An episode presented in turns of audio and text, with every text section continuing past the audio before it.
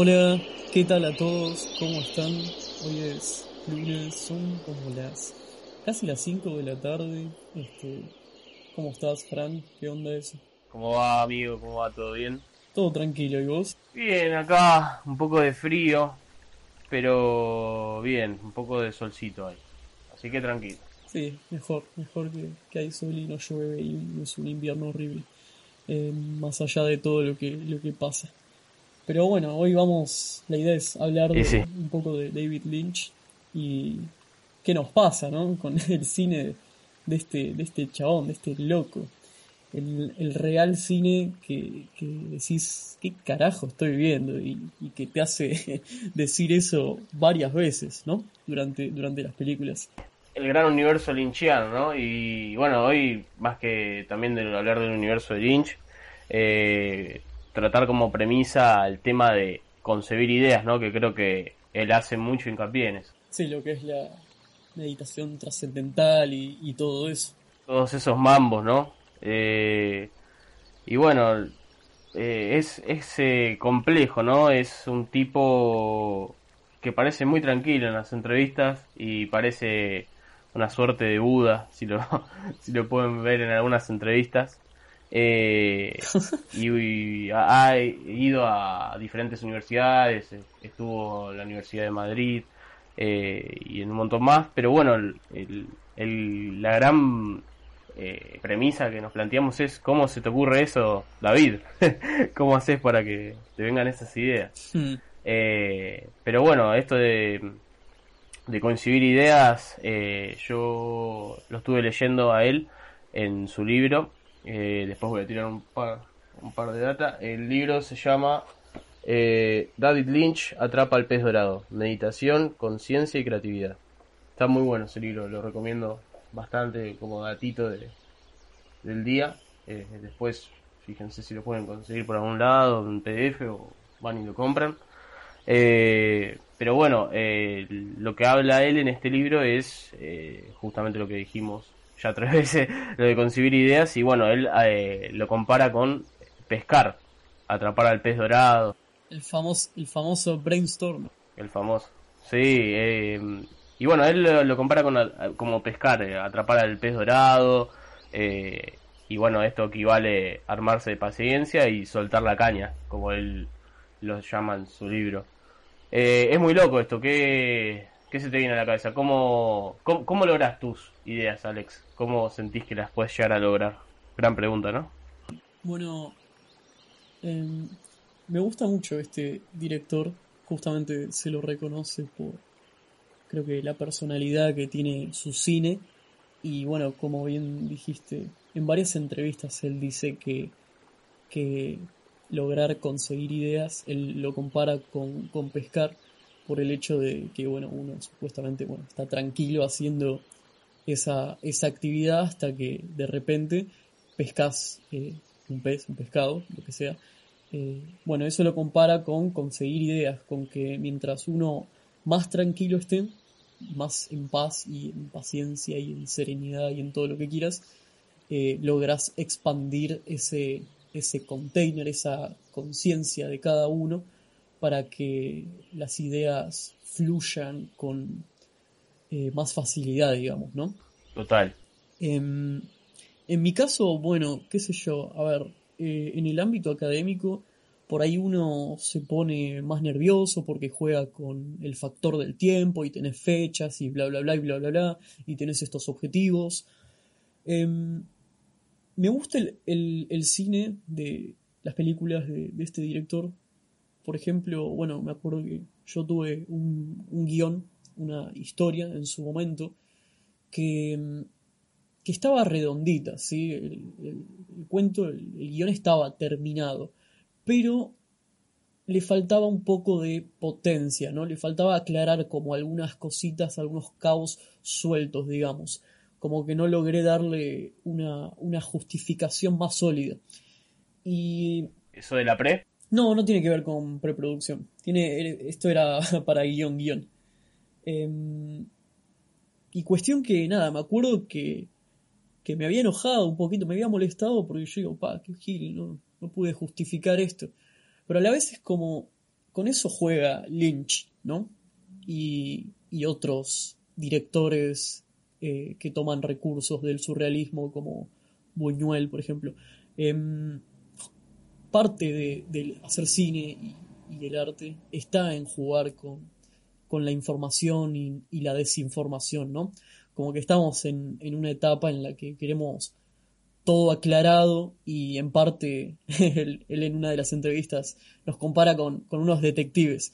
Somos unos buscadores de la verdad y si las cosas no están claras y hay que seguir indagando y qué sé yo, y seguir y más, y la verdad. Y... En eso lo banco, ¿eh? la verdad que es muy interesante, no es fácil buscar la verdad y creo que uno se tiene que informar mucho, investigar demasiado a la hora de hacer este tipo de cosas, ¿no? Y, cualquier otra cosa de otra índole. Eh... Bueno, ahí no, ahí no sé si estoy tan de acuerdo, porque si no, ¿cómo, cómo explicas eh, las veces en las que vos, por ejemplo, entendés algo, pero no podés explicarlo? O sea, y también, eh, objetivamente, eso puede, puede hasta ser al revés, ¿no? Digo, como, como un terraplanista te puede justificar que la Tierra es plana, pero no puede entender que, no es así. O sea, es como medio raro esa, ese punto, digamos. Pero bueno, más allá de, de, todo eso, es un director que logró varios géneros, ¿sí? Eh, ya sea drama o ficción, tomando recursos del surrealismo. ¿Bien? Y lo loco de él es que dice que no se lleva bien con Hollywood, ¿viste? Que, que loco eso. Y a mí me parece perfecto. Bueno, de hecho, varias de, las películas que tiene son grabadas en Hollywood, pero no son para Hollywood. Son como fragmentos de eso. Son como extractos de, esa realidad con, con el fin de, demostrar por ahí una, una realidad más pura, ¿no? Una, una, una realidad que Hollywood no muestra en sus películas, o mejor dicho, la idealiza o hasta la romantiza, si querés, y donde todos los personajes eh, son divinos, hermosos y de piel naranja. sí, sí, sí, total. Y bueno, y también un, una persona, eh, un director similar a él, podríamos decir también que fue, fue Kubrick, ¿no? Eh, Stanley Kubrick, eh, con películas como La Naranja Mecánica, ¿no? Que fue prohibida eh, por bastante tiempo, apenas la alargaron en su estreno. Una película totalmente avanzada para la época. Hmm. Muy interesante de ver. Sí, bueno, ahí cada uno con, con, sus referencias, con sus referencias artísticas o inspiraciones o directores de, que les guste. Eh, bueno, por ejemplo, David Lynch era alguien que, admiraba y le gustaba muchísimo el cine de, los hermanos Cohen, de Werner Herzog, de Martin Scorsese, de Aki Kurosmaki, de Federico Fellini, que fue un director que se dedicó a, grabar lo que era la Italia en tiempos de, la posguerra, eh, similar a los géneros que trata Lynch, del drama o la ficción, tomando recursos del surrealismo. Eh, también, bueno. Y además fue, fue de las últimas personas que vio Fellini antes de morir, porque, bueno, él cuenta que eh, en su visita a Roma. Sí, sí, sí, en, Italia, ¿no? Que lo va a ver al hospital. Que lo va a ver al hospital y a los pocos días entra en coma, totalmente loco. Dice que tiene tuvo una conexión hermosa con él. Qué anécdota tan loca. Eso, eso me sorprendió realmente cuando, cuando lo vi en la entrevista. Sí, es loco. Es muy loco. Y bueno, qué sé yo, también directores como Luis Buñuel o Ingmar Bergman, qué difícil pronunciar eso. Sí. Eh, también son personas que, claramente marcaron un, camino, creo, en, su carrera, digamos. Total.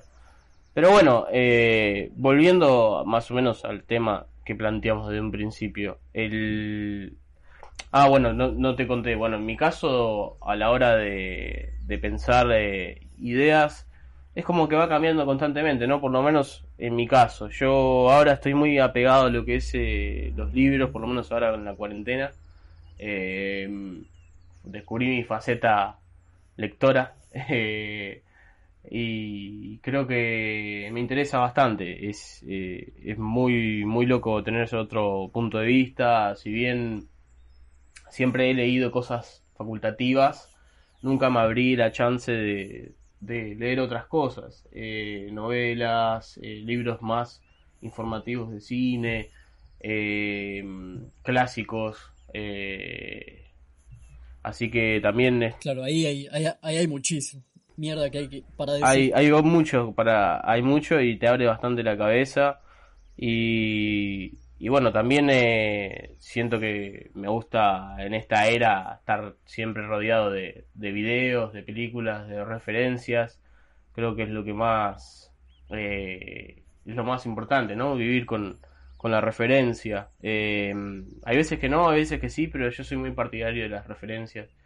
Eh, y lo considero fundamental. Sí, seguro. Y, bueno, eso de que siempre hablamos, de, elaborar tu propia educación y bueno, con eso de que recalca, por ejemplo, eh, personas como Manuel Jiménez, eh, que él no estudió la carrera, digamos, eh, pero siempre está al tanto de, por ejemplo, hacer una película, le gusta la película y va y la investiga todas las críticas pueden haber de esa película, quién la hizo, por qué, por cómo surgió la idea, desde el principio hasta el fin, digamos. Y profundizar, básicamente. Profundizar y ver puestas de escena, ver, sacar todo. Hoy en internet puedes encontrar de todo. Hoy hasta hace poco, sin querer, encontré eh, la película que quiere hacer eh, Francis Ford Coppola, sin querer agarré y me puse a descargar cosas de él para una materia y me encontré con el guion, no sé si esto es legal, pero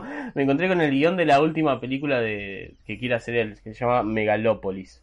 Y está el guion entero, hmm. está en inglés, pero muy loco. Y, y está bueno eso de, de, conseguir data, fijarse de, por algún lado o googlear, viste que hoy en la época de, del googleo pero, mm, pero bueno, yo lo veo más por ahí.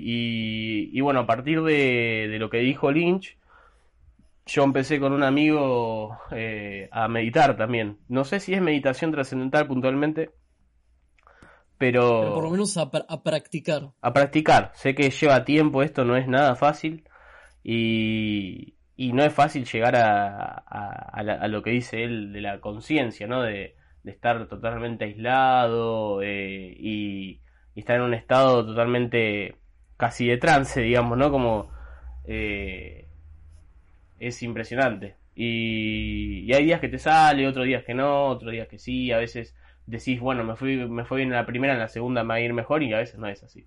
Así que es armarse de paciencia. Claro, antes de decirte y hablar un poco más de esto de meditación, quería cerrar con, la idea de cómo, cómo consigo yo ideas, que, medio que creo que quedó al aire y no, lo pude terminar de cerrar. Em, era esto que te comentaba que, me molesté un poco porque no había podido terminar de, justificar esto de, mi guion, de mi historia. Y tiempo después pensé, ¿por qué, estoy, ¿por qué estoy molesto por esto? O sea, ¿a quién le tengo que explicar algo? ¿No? Tampoco es caer en, en la vagancia de, ah, yo puedo decir lo que sea y no justificar nada. Total, sabes que es, surrealismo. Tampoco así, ¿no? Pero eh, realmente, ¿no? ¿Cómo, por, qué, ¿Por qué tengo que, estar diciendo algo concreto? ¿Por qué tiene que estar todo justificado, claro y hermoso mi cuento y todas las palabras que diga? Es como, ¿por qué me estoy matando con esto? Innecesario. lo pensé y digo, no estoy jugando acá con la información, estoy poniendo eh, todo de un mismo lado, todo de un mismo color, todo como que muy lineal, todo muy como acción y reacción, y no es todo así en realidad.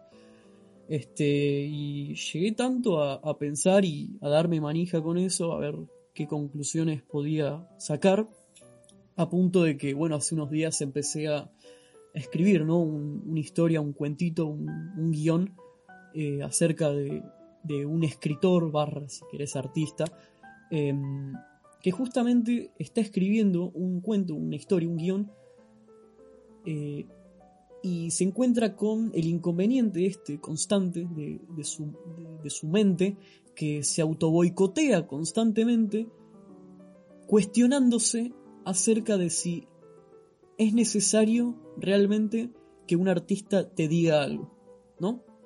Si es necesario esto de, tengo que decir algo con mi obra, tiene que significar algo. Volviendo a, a lo que mencionábamos en el capítulo 1, directores como Tarkovsky. O sea, ¿por qué no puede quedar, digo, qué sé yo, o ser trascendental si querés? Eh, una historia, un cuento de eh, el amor que le tenemos a un perrito cuando mueve su cola y, la, eh, y, su, y lo hermoso de su felicidad y lo que sea. Y en lugar vemos a gente como Tarkovsky que tiene escenas de bomba, guerra, invadir. o sea, es como... Creo que estamos todos en un punto en, la, en, en, el mundo y en la sociedad en el que a todo el mundo le repele un poco, ¿no? La idea de, de la guerra y, y otras cuestiones más, ¿no? Por supuesto. Y viste, no siempre tiene que tener para mí una justificación, porque es lo que yo decía en el primer podcast, creo.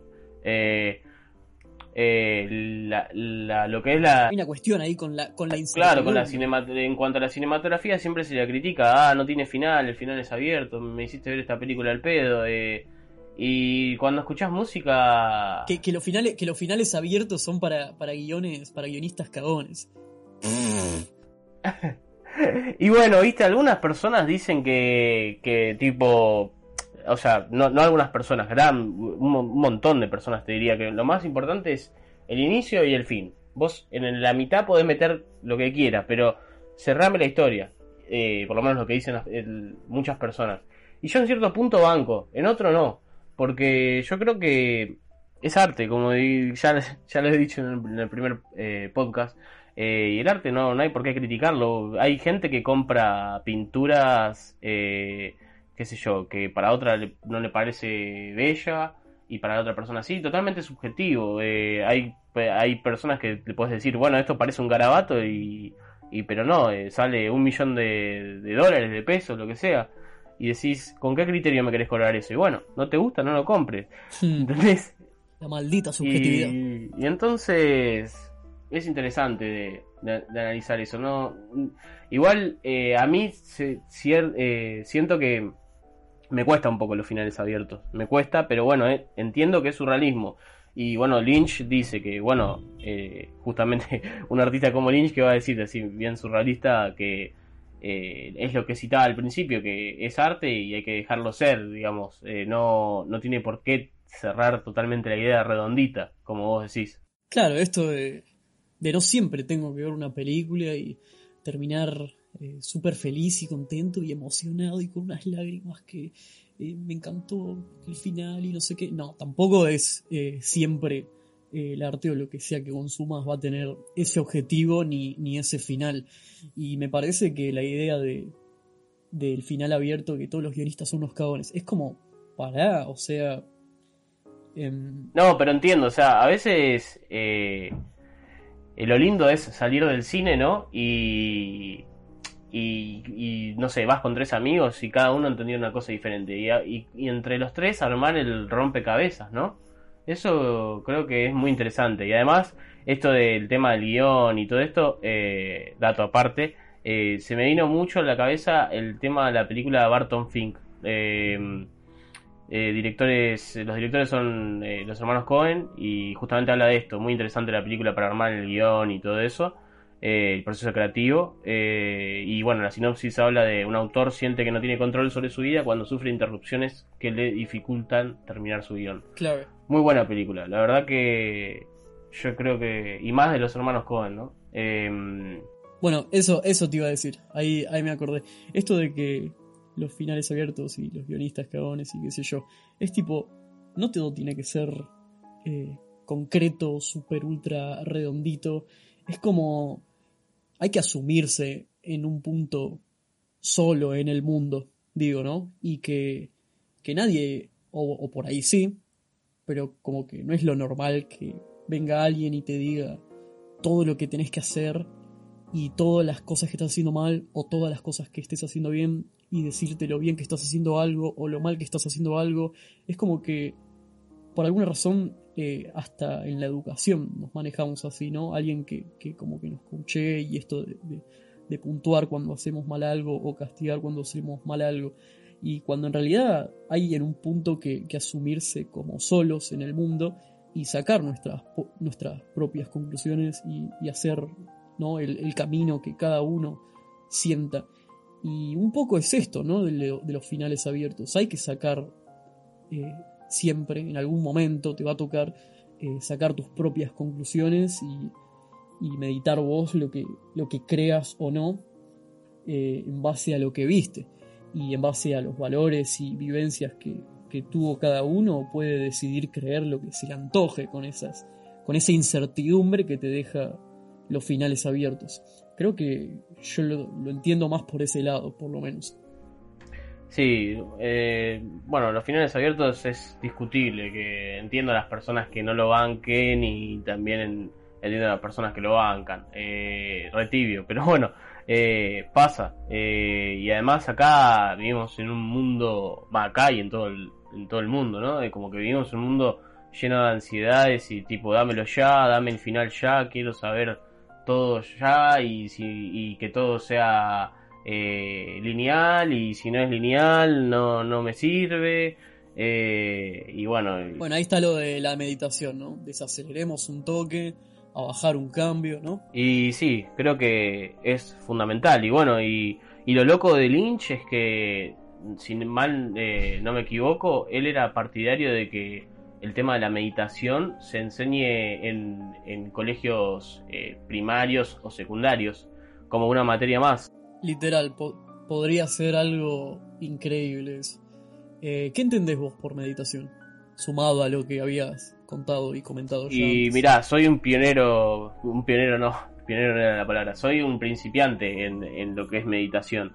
Eh, y mira, yo entiendo como meditación como una, un momento de relax, eh, de relajación, estar vos eh, cómodo en un momento que te aislás totalmente de tus problemas y se va afuera todo, todo el mal eh, que, que, sentís, agobios, problemas familiares, problemas personales, problemas laborales, problemas eh, de estudio, en cuanto a estudios facultativos eh, o, lo que fuese, es, es, un momento que te regalás para vos, eh, es un momento de que te autorregalás y, y, te alivia, es, es muy loco.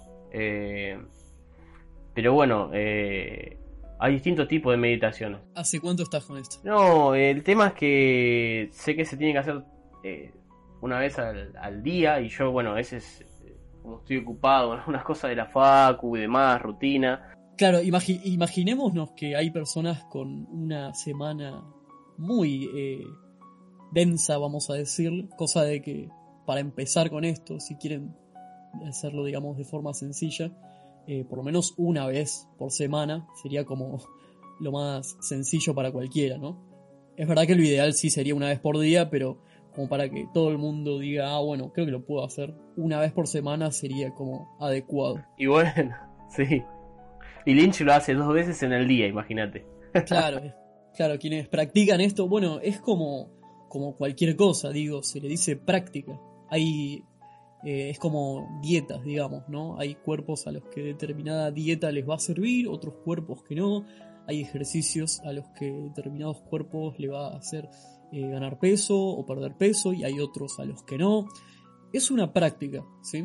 Hay, hay personas a las que les va a servir y hay otras que no, pero lamentablemente hay, eh, estamos en un mundo en el que eh, despreciamos o, disminuimos a lo que sea sin tener la menor idea de haberlo siquiera intentado, ¿no? Es como un poco eso.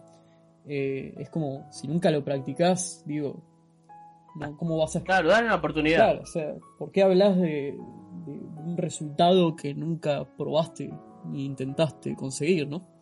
Claro, y además es una técnica milenaria, creo que hace años está y todos hay estudios que dicen que es muy buena eh, para un montón de cosas y no sé puntualmente para qué, pero sé que es muy buena en, un montón de cosas, miles de cosas. Y el tema es generar el hábito, como lo que estábamos diciendo. Pero una vez que te acostumbras, eh, lo vas haciendo. Yo ahora, yo venía afilado, lo venía haciendo una vez al día y bueno, ahora con algunos temas, eh, volví a la facu con todo y demás, cursos y, y bueno, se complica, pero el tema es hacerlo, no importa, a la, a la mañana, a la tarde, a la noche, buscarte tu tiempo donde puedas tener menos contaminación de, Sí. de ruido, ¿no? Y, y lo loco es eso, que te hacen repetir una, una palabra eh, en tu cabeza. Sí, es, es, eso me interesa, porque, ¿sabes qué? Todo lo que veo de la meditación es un montón de estilos y formas, y es para generar la serenidad y no sé qué, y la relajación y bla, bla, bla, y bla, bla, bla. Mi pregunta es, en la hora de la práctica, ¿qué es lo que diferencia una meditación de otra? Digo, que tenés que pensar en nada, tenés que mirar un punto fijo, eh, vas contando hasta 10, después hasta 50, después hasta 100. Esa es la parte genuina y creo que práctica que todo el mundo le gustaría escuchar. Después lo teórico, podés teorizar todo lo que vos se te cante. Em, pero creo que ahí está un poco, ¿no? Lo que, lo que puede motivar a el accionar de, de estas prácticas en las personas. Eh, ¿Qué es lo que hay que hacer cuando uno está meditando? Yo por, por lo que investigué, em, la meditación, bueno, es eh, la práctica de, del manejo de la atención máxima en tu cuerpo, ¿no? Si vos lográs ese control de la atención, vas a ver que, bueno, la idea con estas prácticas es un control total del cuerpo, es estar blandito, ¿sí? Eliminar cualquier tipo de tensión en el cuerpo. Y eso la- lamentablemente lleva práctica, claramente lleva práctica.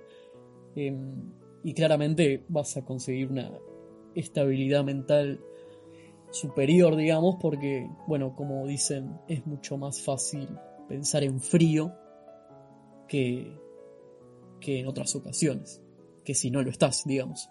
Sí, es totalmente loco, pero bueno, es algo interminable. Eh, pero bueno, vamos más o menos a, a lo que dice a lo que dice Lynch. Eh, como habíamos dicho, lo hace dos veces en el día y hay un dato curioso que me encantó cuando lo escuché. Eh, una vez va al psicólogo, anécdota de Lynch, ¿no? Según él. Una vez fue al psicólogo y le dijo, ¿esto me va a mejorar mi creatividad? Y el psicólogo le contestó, no necesariamente. Agarró, se casó el bolso y se fue. Eso me pareció excelente. Creo que lo escuché eso.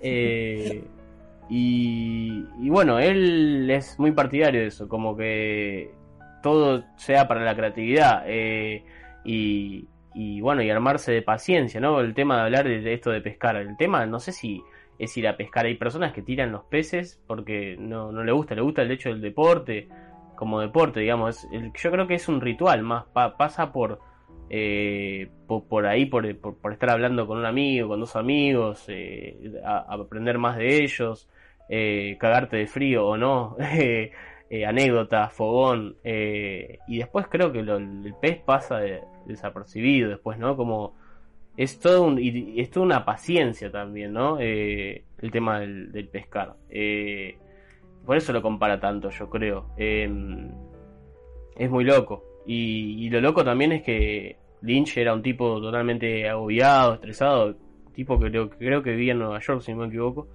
Eh, En un momento sí, creo que sí. y a partir de la medita- eh, a partir de la meditación cambió su vida tipo en un momento la, la mujer de él eh, del momento porque no sé creo que tuvo varias le dijo que qué pasa que no estás irritante y no estás agobiado.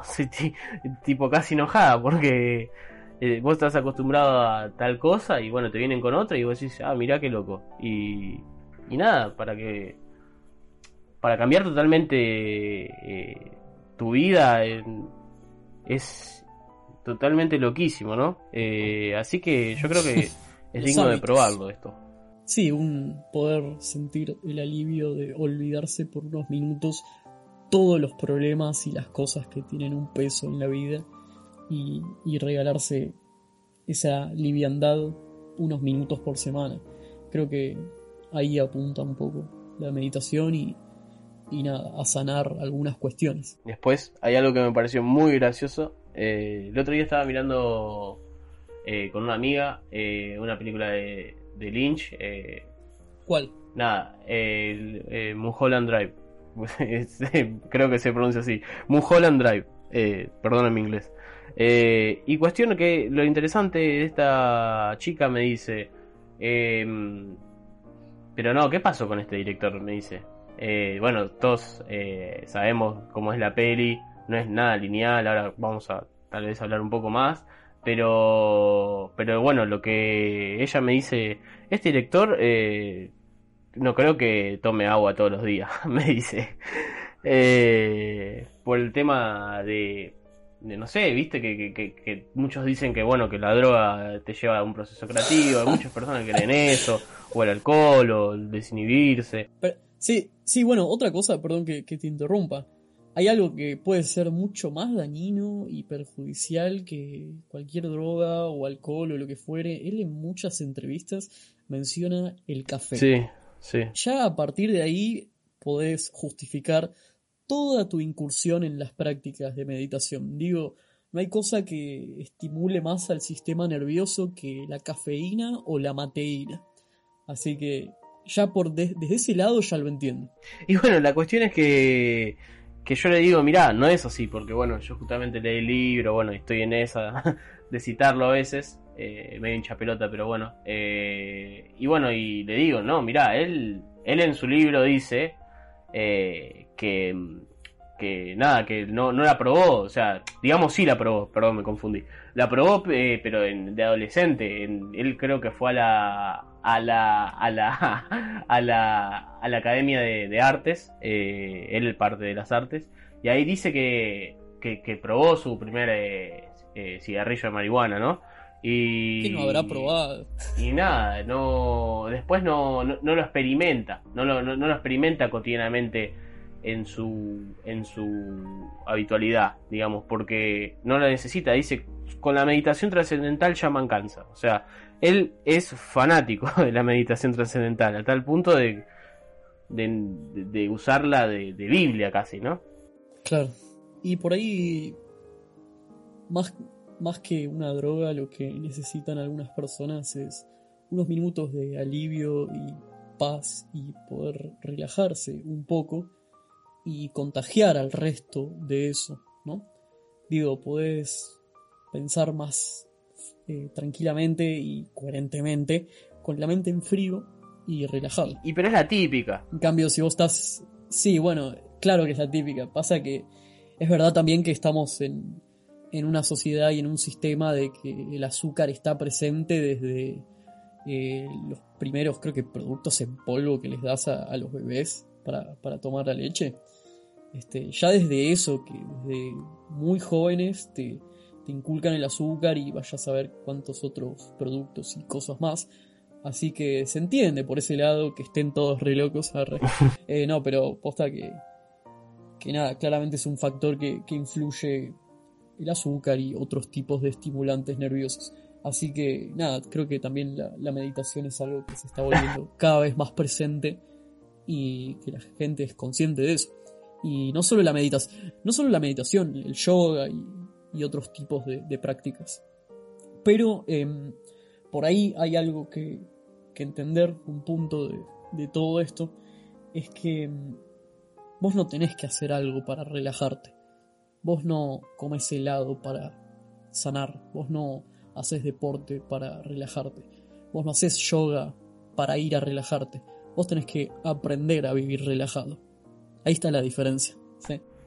Y bueno, ahí está, ahí está la, la, la, necesidad de Lynch, ¿no? De, de, querer, él y un montón de personas más, no digo que solo sea él, de querer implementar la meditación en las escuelas. Claro, bueno, él encontró la forma. Él encontró la forma de adaptarlo a su día a día y qué sé yo, es quien es también en parte por eso. Digo, claramente es algo que forja un carácter. Sí, sí, sí, totalmente.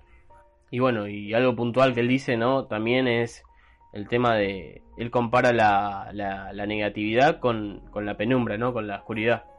Dice que eh, la, la, oscuridad es la nada misma. Digo, dice, prendés la luz y ya se va la negatividad, es la nada misma, es, es activar, digamos, el, el switcher de, la luz y ya se va la negatividad. Es algo tan simple como eso. Él, su switch tal vez será el, la meditación. Eh, y a eso, negatividad afuera. Me pareció muy loco. Claro, viste eh, la entrevista esta que le hacen creo que es en la Universidad de, las Artes. En Itai. En Tai, exactamente. Que cuenta esto de, de las hojas de los árboles y que nos quedamos en una superficialidad y que si vos nada, te, te enfocás en, creo que dice, en sanar el color de las hojas, te vas a mantener en esa, en esa superficialidad, cuando en realidad lo que tenés que hacer es ver por qué es que el árbol está produciendo ese, ese color en las hojas, ¿no? Como, como agarrar el problema de raíz. Claro, sí.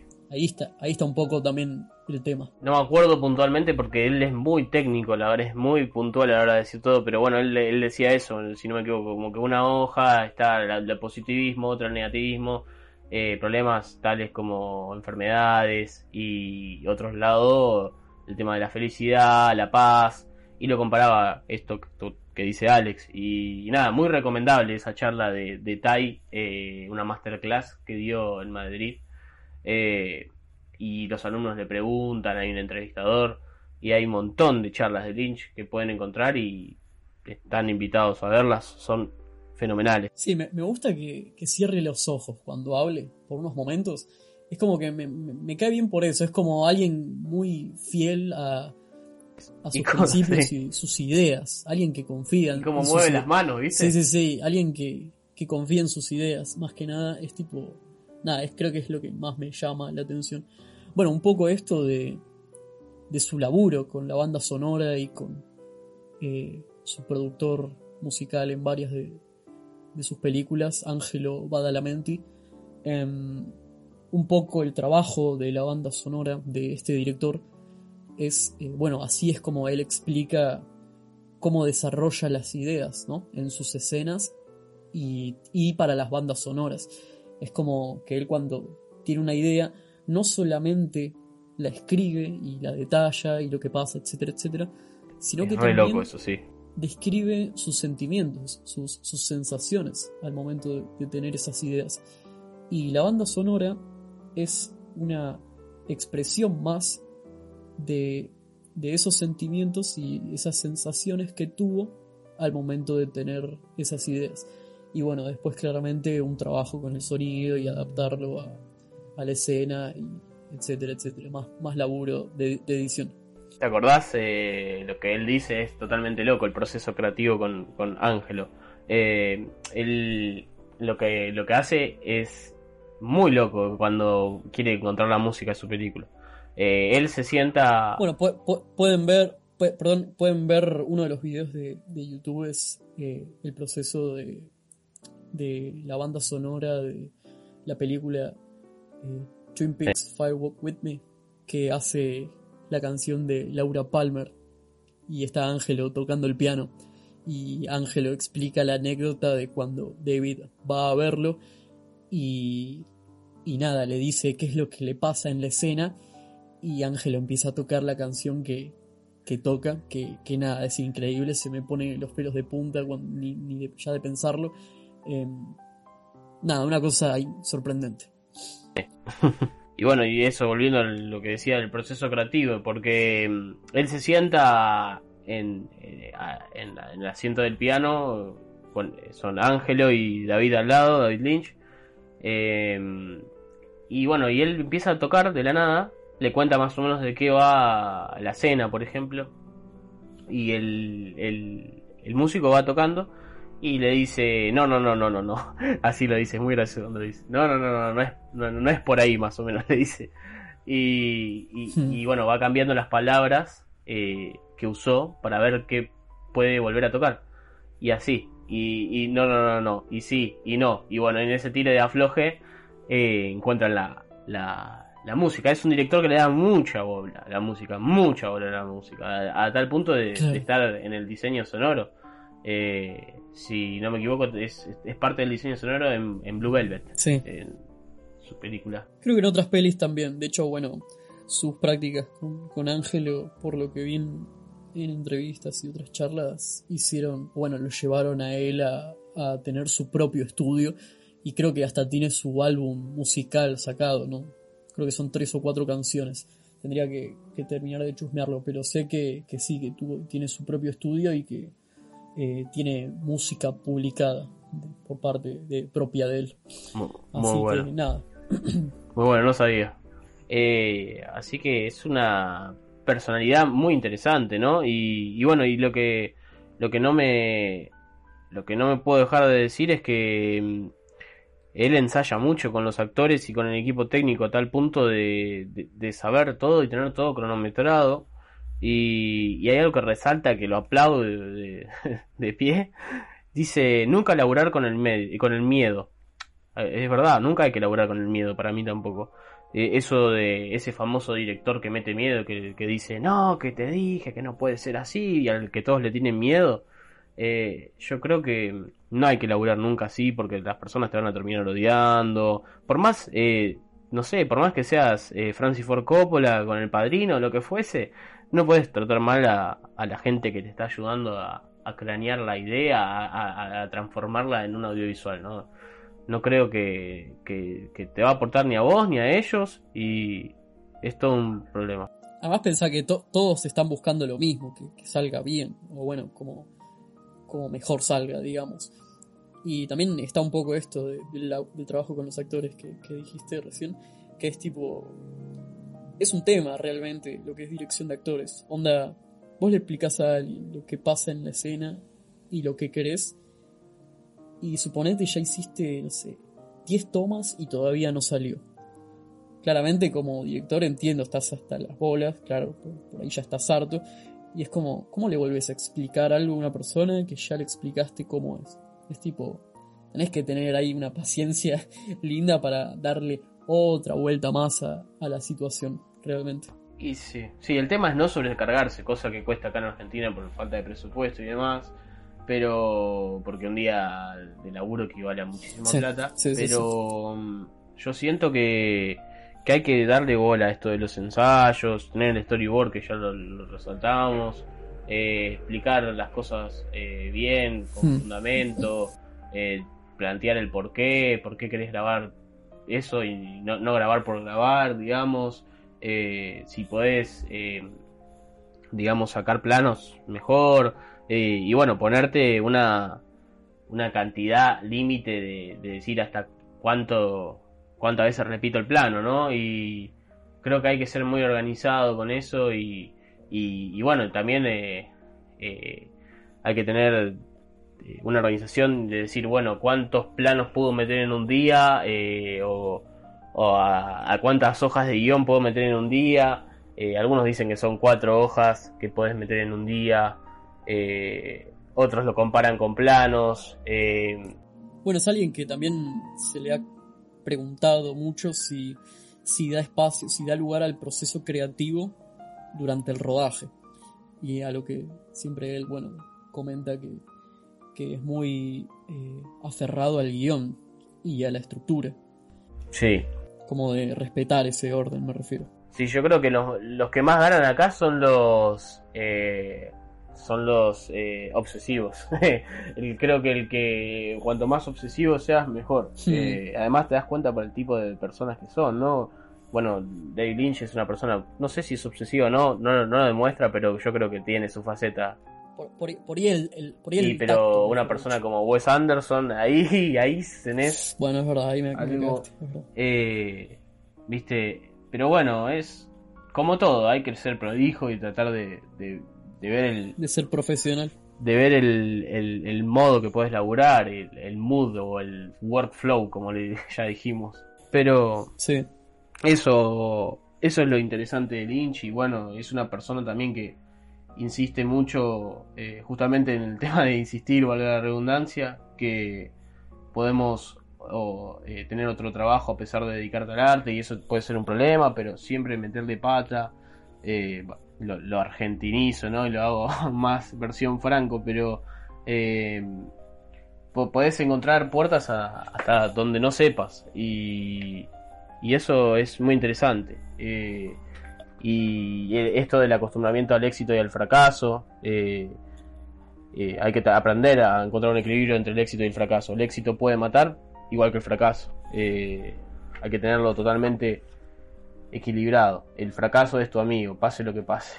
Eh, y eso es una mentalidad muy, muy, muy, muy loca, muy, muy apreciable, yo creo. Eh, el fracaso, yo creo que es parte de la vida y, y, y no significa que porque haya fracasado vas a volver a fracasar. Eh, te tropezás y, y te volvés a, a levantar. Claro, el, el fracaso es un tropiezo, no es la caída. Claro, total.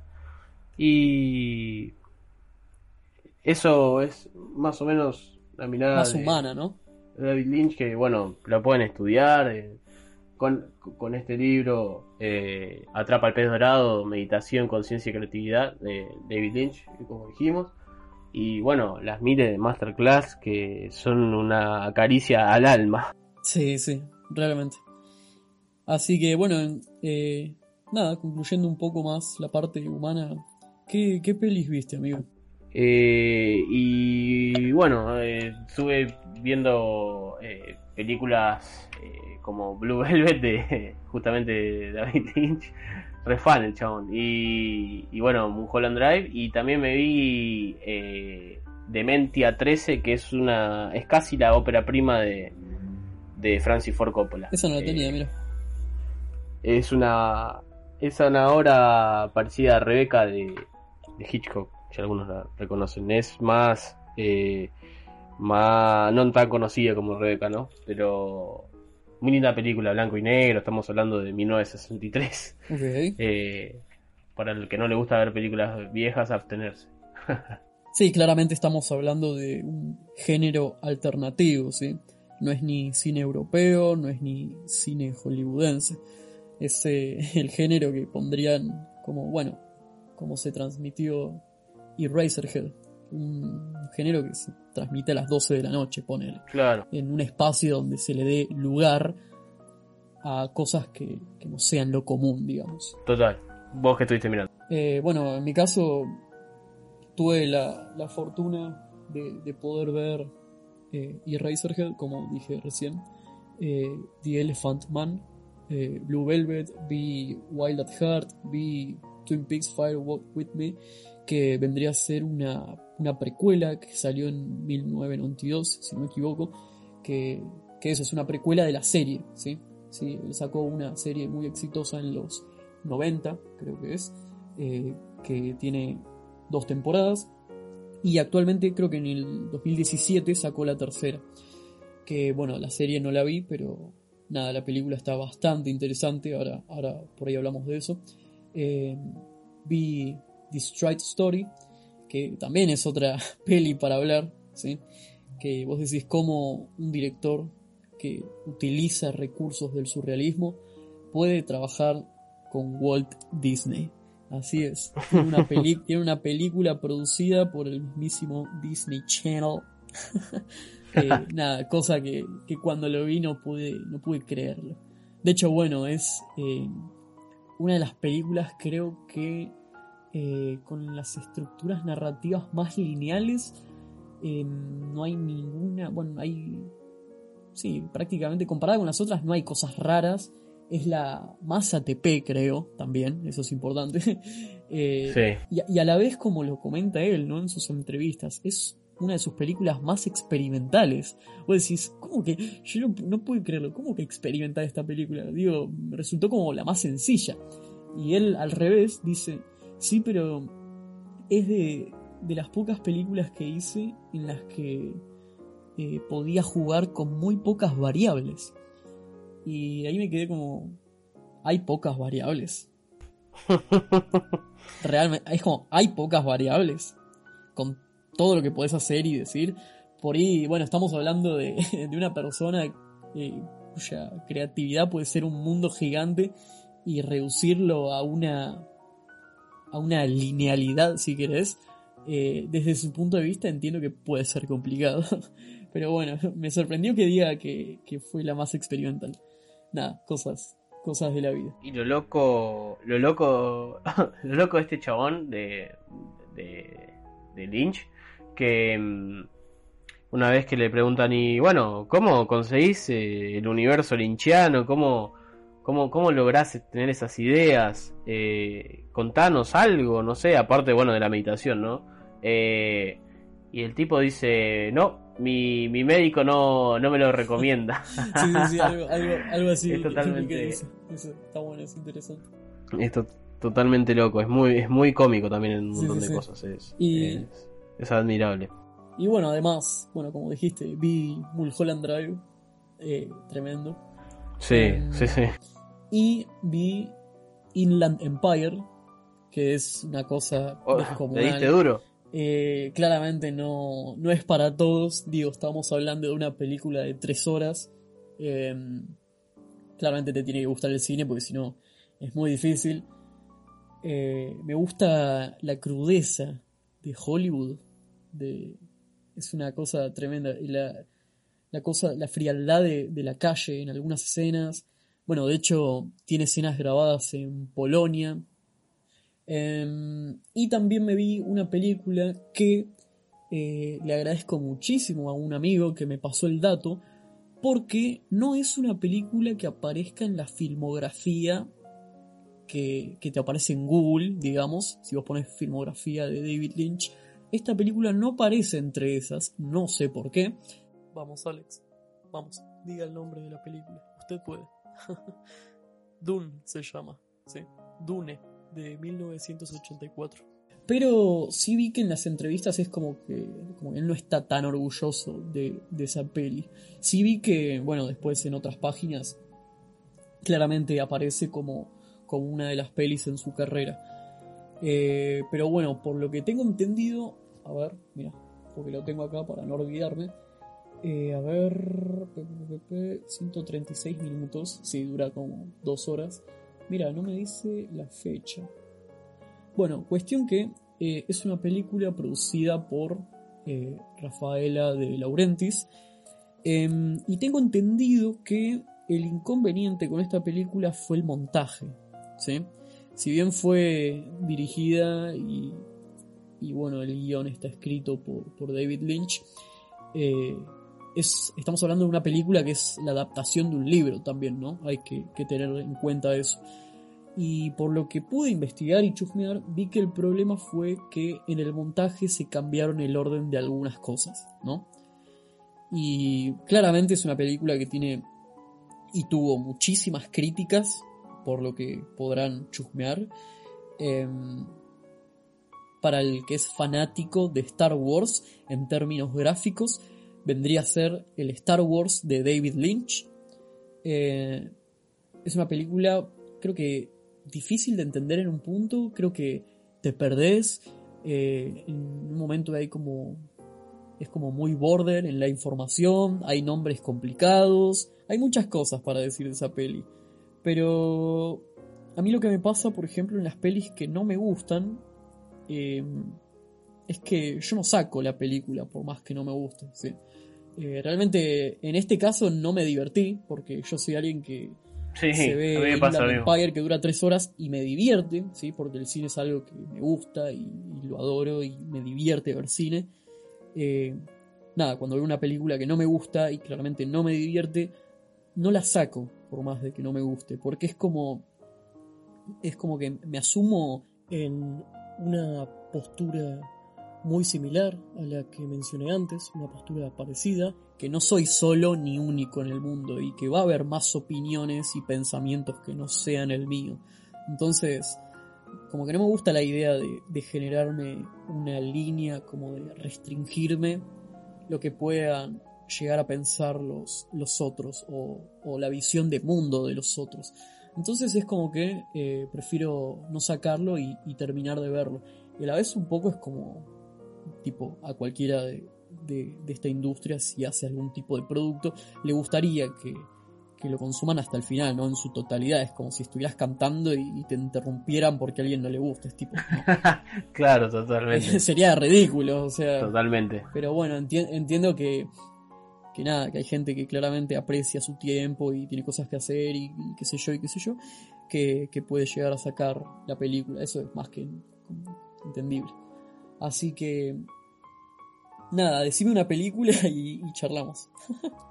Eh, bueno, no sé, no sé porque en este caso, hablando de, Lynch, que fue el especial de hoy, eh, eh, Blue Velvet eh, es mucho, cierra mucho más, un montón de cosas, eh, no, no es tan surrealista, si se quiere, en algunas cosas. Tiene su, su, su caracterización linchiana, digamos, pero mm, la, la, la más loca, la peli más loca hasta el momento, creo que es eh, Mulholland Drive, pero no creo que podamos terminar de hablar de, de, de esa película. Eh, me gustó mucho Blue Velvet, me- muchísimo. ¿Qué te pasó? ¿Qué te, qué te pasó viéndolo? ¿Qué te gustó? ¿Qué no te gustó? Lo que sea. Y, y la manera de, de contar eh, eh, que tiene él en, su, en su thriller oscuro eh, te hace entrar totalmente a su universo. eh, el tema de, de que es todo, todo, todo totalmente orgánico, todo encaja con todo. eh, el- la música, la música es muy importante de la, de la película, se nota que le dio bola, justamente en ese sentido está el diseño sonoro. Eh, y bueno, y la- los personajes, cómo están construidos, el, el antiprotagónico eh, es muy interesante, el, el manejo de, del actor. eh, ¿Cómo se llama este Me- chabón? No me sale el nombre. El que, el que Me- actuó en How, How I Met Your Mother, creo que es. Blue. Ahí lo, ahí lo busco. ¿Cómo se llama? Acá está, Cale McLa McLaren. A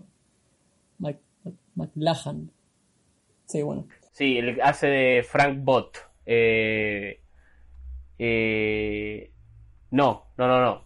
Dennis Hopper se llama. Dennis va, Hopper que hace de Frank Bott. Perdonen nuestro. Estamos en vivo. no, es- no esto no está tan guionado como parece. Pero bueno, nosotros hablamos de Dennis Hopper que interpreta a Frank Stan. Un personaje totalmente loco en todo aspecto y caracterizado por eh, hacerse nebulizaciones. Eh, si la van a, si la ven me van a entender eh, a todo momento. Eh, y bueno, esta cosa del psicópata y Se hacían Y- nebulizaciones. sí, se- con con la máscara, ¿te acordás? Eh, Ah, vos creo- decís, ya sé qué personaje decís. Ta, ta, ta. Pensé que estábamos hablando de- del, del protagonista todavía. Sí, bueno, y, es un tipo sádico y tiene todo un, contexto así medio mafioso eh, y es parte del misterio que, que busca el protagonista. Eh, así que creo que es una película muy bien armada desde su universo, eh, es muy linda la, la paleta de colores, el- la iluminación está muy bien cuidada. Hay una cosa, ¿no? Con, la banda sonora. Digo, es otro recurso que, se utiliza. La, la exageración de, los sonidos, ¿no? Para generar clima, para generar sentido, para generar criterio. Eh, bueno, eso en la, en la literatura se lo conoce como hipérbole, ¿no? La exageración de, del recurso, o bueno, en este caso de, de los sonidos. Claro, y. Y nada, y también la diégesis, eh, el universo, yo creo que está muy bien construido. Eh, algunas cosas, si no están bien armadas, decís, no, esto es una locura, totalmente no entiendo nada. eh, pero el tipo te busca la manera de contártela y, y que sea orgánico. No, nada está forzado, yo creo. Y hay actuaciones que podrían estar tranquilamente forzadas, eh, pero no lo están. Eh, y me gustó eso, o sea, esa y también esa esa esa variedad de de, de historias, ¿no? Eh, primero arranca en, en, en un, en un crimen y después el, el, el, el investigador se involucra con el crimen de una manera interesantísima y lío por Sí. todos lados, punto de giro por todos lados, el guion creo que es un, algo redondito, como decís vos. Sí, puede ser, sí, sí, sí, sí. Em, mira que loco, no aparece el nombre. Estoy viendo acá de Doom y no aparece el nombre de este chabón, del actor que vimos antes. Kyle MacLachlan. Sí, ese es, eh, Bueno, hace de Jeffrey Beaumont, el protagonista. Del detective, de él- digamos. El detective que no es el Claro, del detective. investigador. Bueno, no, no, para los que no la vieron no nos van a entender nada, pero véanla. Eh, así que creo que esa película es muy redondita de él y bueno, eh, después eh, tendremos ocasión para hablar de otras, pero bueno, yo creo que si le dedicamos a, a Mulholland Drive no terminamos más, es interminable. Por mi parte, creo que las pelis con las que más empatía tuve o, sentí fue con The Elephant Man y ver, ver esa reacción, ¿no? Ese comportamiento en la sociedad ante, ante lo distinto. Claramente creo que, que eso ya cambió, o bueno, va cambiando poco a poco. Eh, nada, tremenda película. Creo que eh, es de los de las joyitas que, que él asume que están bien logradas, y así lo creo. Y la otra película, a ver cuál era. Y lo loco, y lo loco es cómo se entera de cómo, cómo empieza a hacer el desarrollo de esa película porque me acuerdo que, que le, está eh, almorzando con un productor y le dice, no sé con qué productor era, no, no, no lo especifica, pero dice, necesito laburo, ¿qué me puedes dar? Y le dice, bueno, tengo estas ofertas. Y, y, sale la primera de Elephant Man. Y ya y dijo, bueno, listo, ya está, no, no me tenés que no me tenés que mostrar los otros eh, títulos porque ya voy a ir por esa. O sea que la eligió solamente por el título. Eso es totalmente loco. Es como muy mandado. Sí, es verdad, es verdad. Bueno, un poco también. eh, también un poco lo que, lo que trata este género, esta, esta corriente artística del surrealismo. Por ejemplo, lo que hacen los surrealistas es que idealizan la idea del delirio como la libertad máxima, ¿no? Para, para la creatividad, como el corazón del surrealismo, es de lo, de lo que hablan. Y bueno, por ejemplo, justamente la, la premisa de- del surrealismo es llegar a la libertad a través del arte. Es como el, subconsciente es la realidad más sincera que, que puede haber. Así es como, como lo ven los surrealistas. Y claramente es un movimiento que, que sacó, o bueno, hay varias referencias o sí, características que, que se parecen al, al dadaísmo. Pero en realidad, bueno, la, pre- la premisa del dadaísmo es acabar con el arte, es romperlo todo. Es eh, lo que también llamaron el antiarte. Em, de hecho, hay una frase que está buena que dice: eh, ¿Son los artistas los que se vuelven locos o son los locos los verdaderos artistas? Eh, y, na- y nada, bueno, por ejemplo, para quienes no vieron nunca pinturas o sí, cuadros, eh, arte surrealista, pueden ver a eh, Salvador Dalí, a Paul Klee, a Leonora Carrington, a Dorotea Tanning. Eh, bueno, justamente eh, creo que de los cuadros que, que más me, han identificado de estos de recién son de, de Dorotea. The Guest Room y The Mirror creo que son los que, que más me identifican, me parece. Está Wesley Kandinsky, está Alfred Quinn, está Max Ernst, está Jean, Jean Dufoubet, está René Magritte, hay un montón.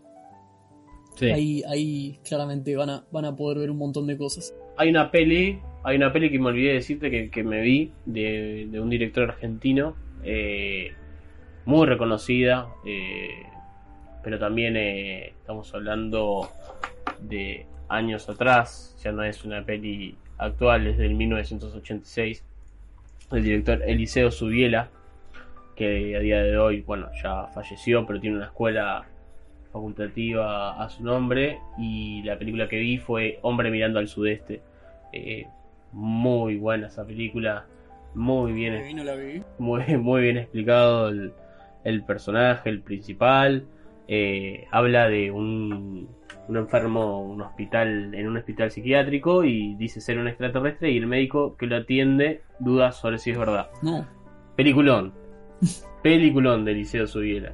Y, recomiendo también a que vean a Eliseo Subiela. Yo también lo estoy tratando de, de averiguar. eh, es muy interesante ese director.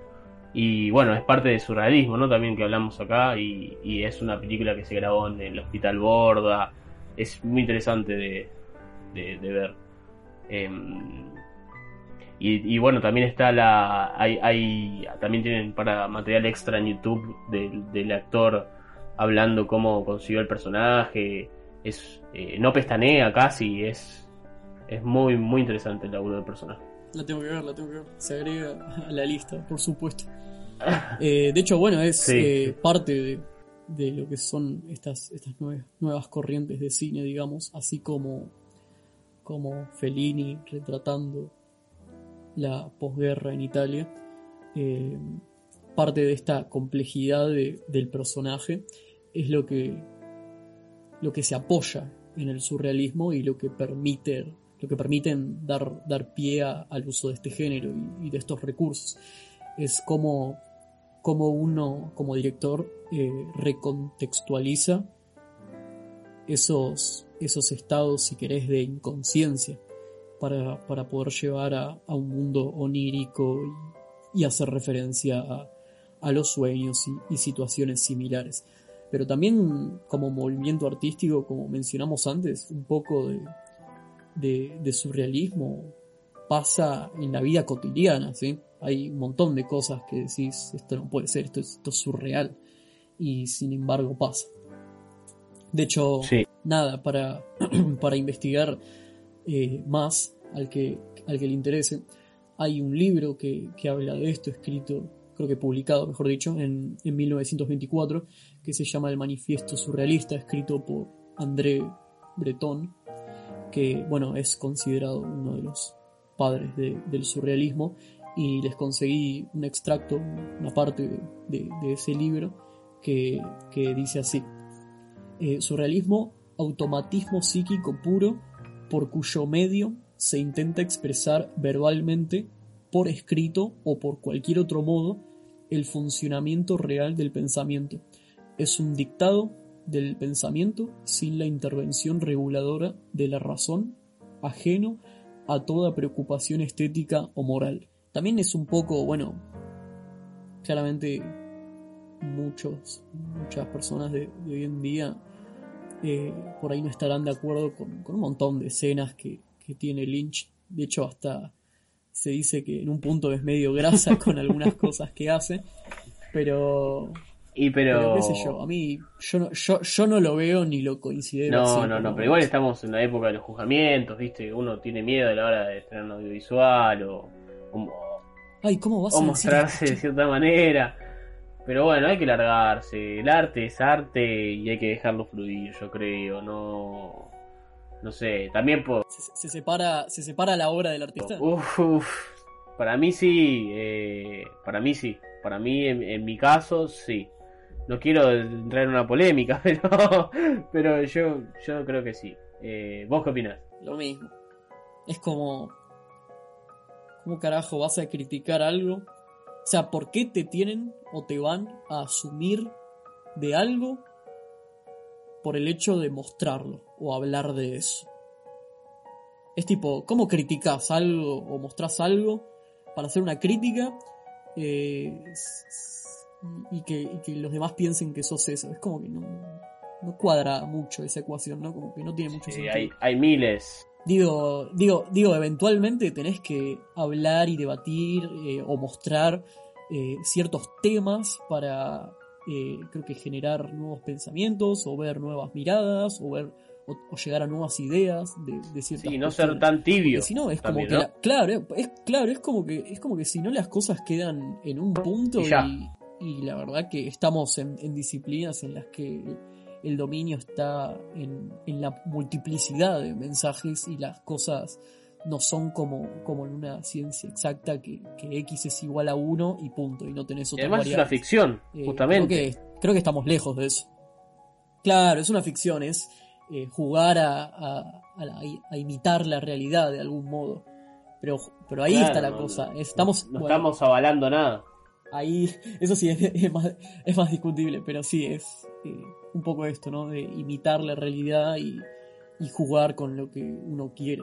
Ahí es donde, ahí es donde nace la crítica. A lo que yo, a lo que yo voy a lo que yo voy es que, pues, no sé, ya de, Hitchcock, thrillers, se han pensado, en, no sé, en los famosos eh, ya de la época de antaño casi del cine, y no, no, no, no, significa que esos directores eh, hayan estado en, esa, solamente retratar una realidad y algo que pasa y, darle una vuelta de tuerca con una ficción, ¿no? Pero eh, sucede, esto sucede. Hay miles de directores que juegan ahí con, con el quiebre de, esto de lo políticamente correcto, ¿no? Eh, y se me viene, no sé, Gaspar Noé, pero bueno, yo, yo creo que ahí es otro tema aparte.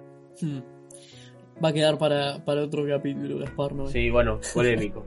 bueno, eh, pero bueno, yo creo que podemos ir cerrando. Al, algo, Alex, que quieras comentar, alguna datita que estuviste chusmeando o algo. Sí, bueno, em, bueno, para resumir un poco esto, eh, creo que otra de las películas con las que más empatizo de David Lynch es eh, The Story, que em, me parece muy como un conflicto muy humano, creo yo, ¿no? Muy que con el que podés sencillamente empatizar, eh, justamente porque involucra el lado de, la familia y, y, es un punto de vista más, realmente. Es como, como poner en palabras o en otras palabras que no son las que usualmente utilizamos algo para que, para que quede muy claro, un punto de vista muy claro con palabras que no, que no solemos usar el hecho de que, pueda contar y demostrar eso me parece bastante, bastante piola. De hecho, eh, el, final casi que no tiene diálogo, digamos, el protagonista cumple su, cometido y, y, el personaje al que va a visitar casi que no le contesta. Hay un, nivel de, comprensión y de empatía que, que, con una mirada ya, ya entendés todo, ¿no?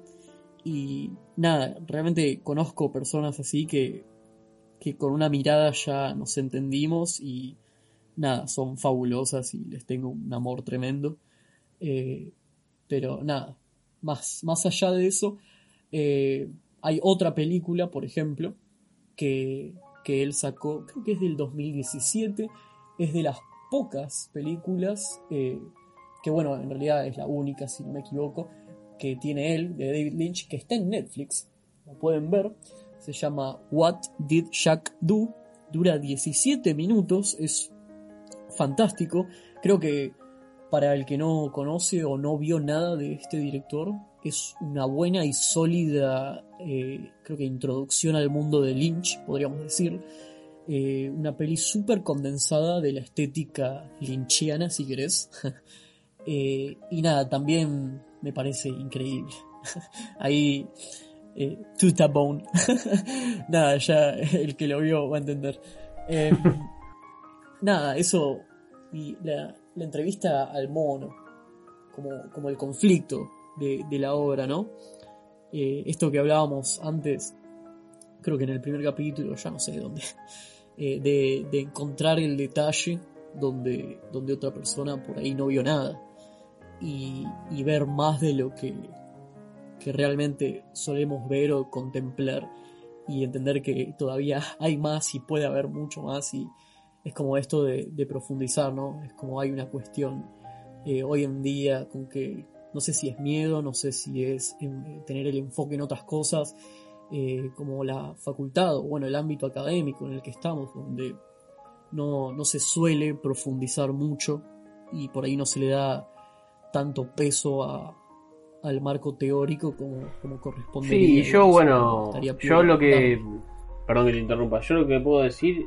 Eh, eh, también estuve leyendo, así para recomendar, eh, como gatita aparte, Crónicas Marcianas de, de Ray Bradbury, que es muy interesante si primero leen el leen el libro y después pasan a la película de Subiela que les comenté, de Hombre mirando al sudeste, ya que las dos hablan de ovnis y, eh, la mirada de Ray Bradbury es eh, como si nosotros fuéramos a invadir Marte, al contrario de lo que realmente eh, pasa, que nosotros pensamos que los ovnis van a venir acá.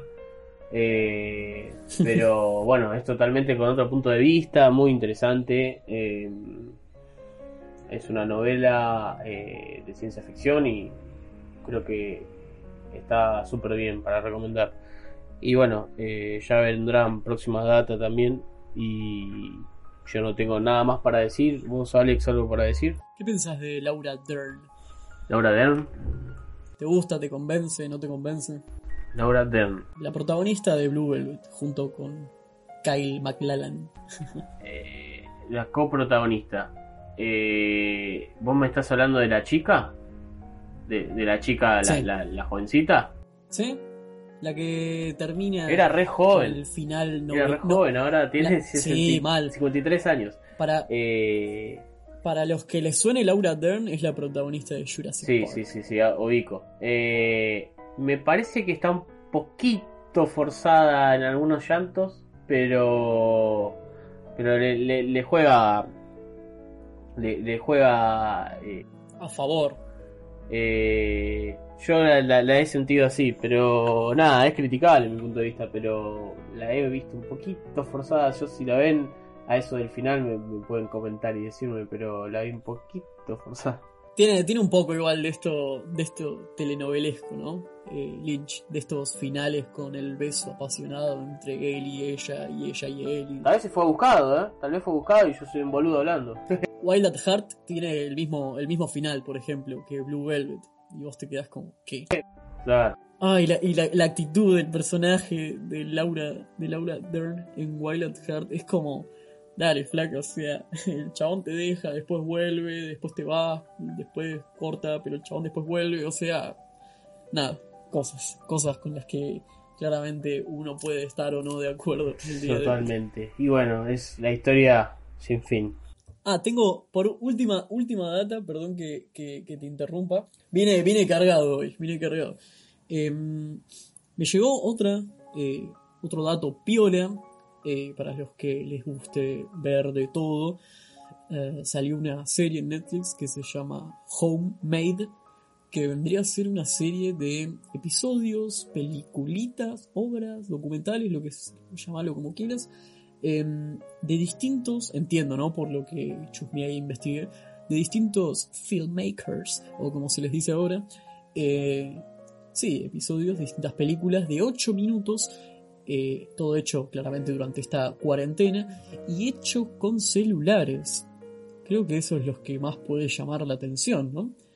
Eh, nada, son de vuelta capítulos de entre 7 y 9 minutos, pueden chusmearlo. Yo todavía no vi ninguno, pero estoy muy ansioso de, de verlo.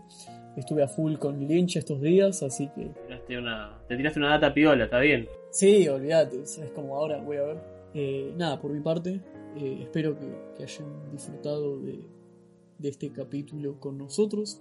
Eh, Fran, te dejo si querés las últimas Eh, palabras. Sí, eh, bueno, eh, se- disculpen que fue un poquito más largo hoy, pero bueno, le dedicamos el podcast a un eh, realizador audiovisual bastante intenso, con mucha data y, muy interesante, y creo que se lo merece. Así que sepan disculpar y bueno, eh, cierro el sin escala con mi Instagram.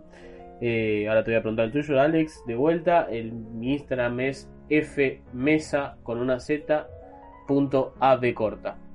Alex, El mío es Pinto Alex, lo que suena como U se escribe como W. Y, y nada, también le mandamos un saludo a todos eh, los oyentes, a, quien, a todas las personas que nos estén escuchando. Un saludo de, de parte de Agus, que no pudo Totalmente. estar presente esta vez. Tiene, pobre, tuvo no sé, un problema en las muelas, no sé, le tuvieron que ahí, eh, nada, cuestiones de, de su salud dental. Así que nada, Abu, si estás escuchando esto, saludamos. Eh, saná, rápido, cuídate, haz las cosas bien. Y nada, gente, ojalá les haya de vuelta gustado este, este episodio. Universo linchiano.